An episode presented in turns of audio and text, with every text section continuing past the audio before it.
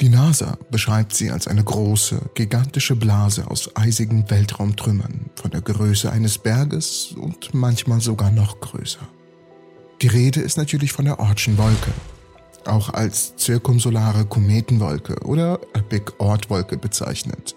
Und was mich persönlich so sehr fasziniert, ist, dass es eine hypothetische und bisher noch nicht nachgewiesene Ansammlung astronomischer Objekte im äußersten Bereich des Sonnensystems ist.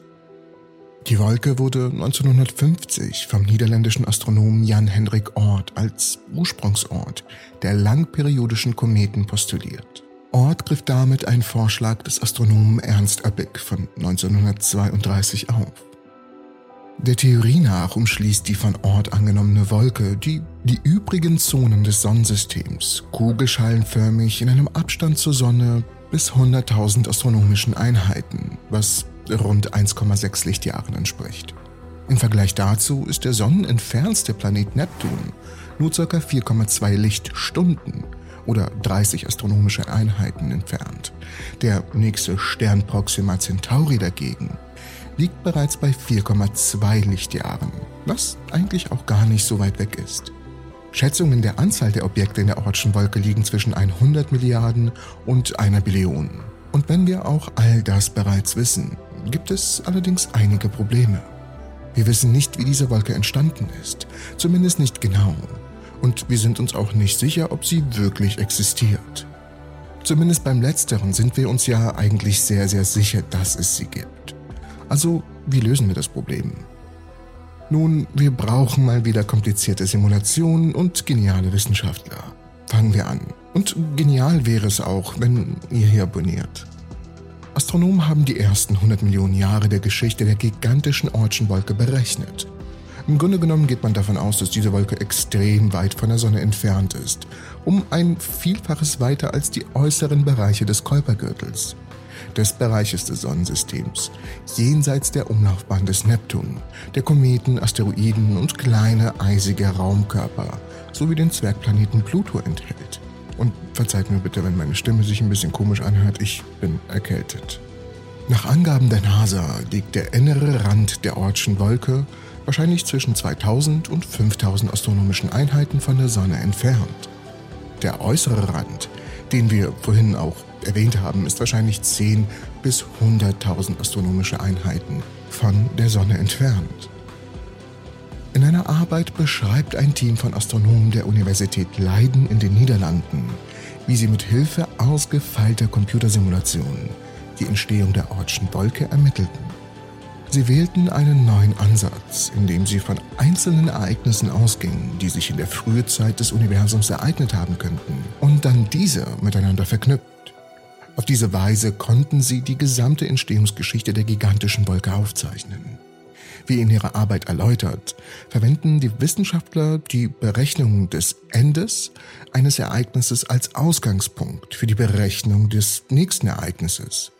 Ihre Simulationen bestätigen, dass die Ortsche Wolke das ist, was von der protoplanetaren Scheibe aus Gas und Trümmern übrig geblieben ist aus der sich unser Sonnensystem vor etwa 4,6 Milliarden Jahren gebildet haben soll.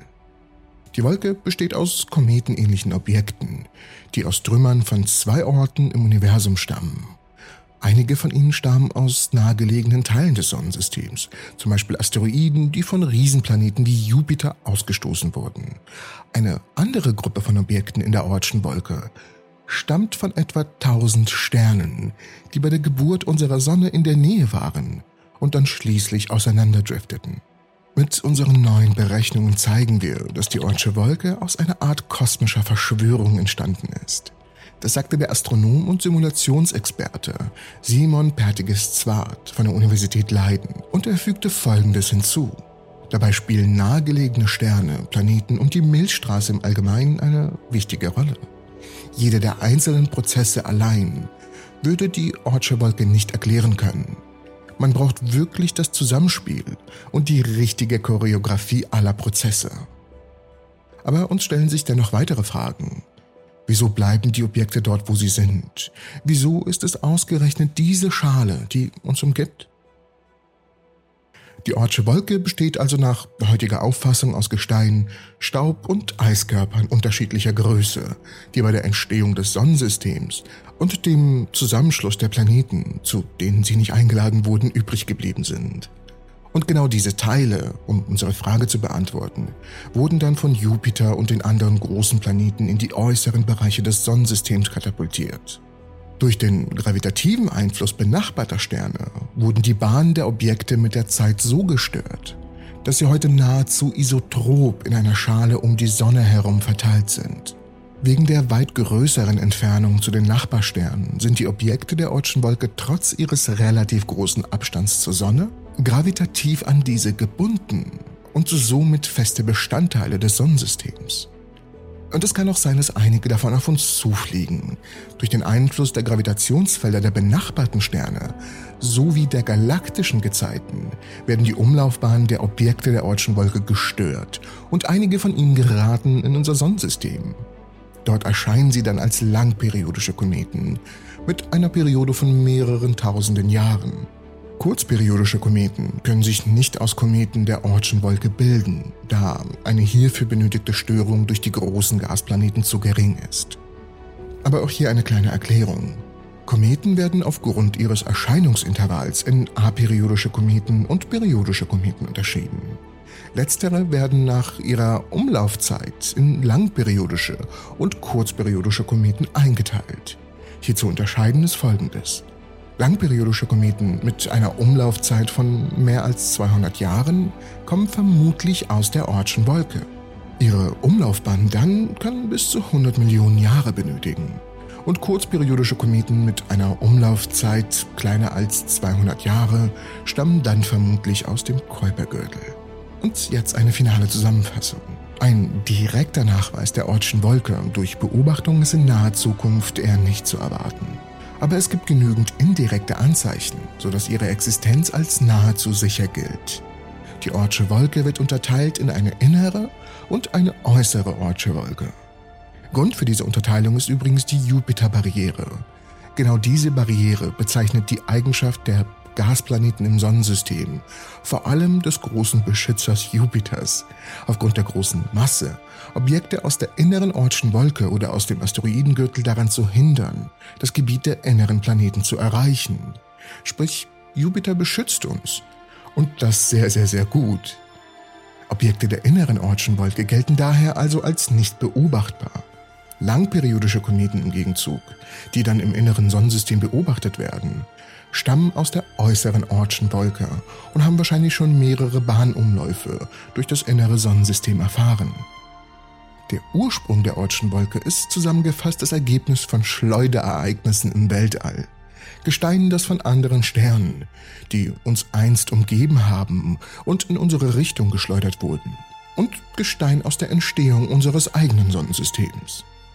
Die Ortsche Wolke entstand letztendlich durch das Zusammenspiel und die richtige Choreografie aller Prozesse zusammen. Doch da sie so weit entfernt ist, hat die Menschheit noch kein Teleskop gebaut, das stark genug ist, um die kleinen, schwachen Objekte der Ortschen Wolke direkt zu sehen.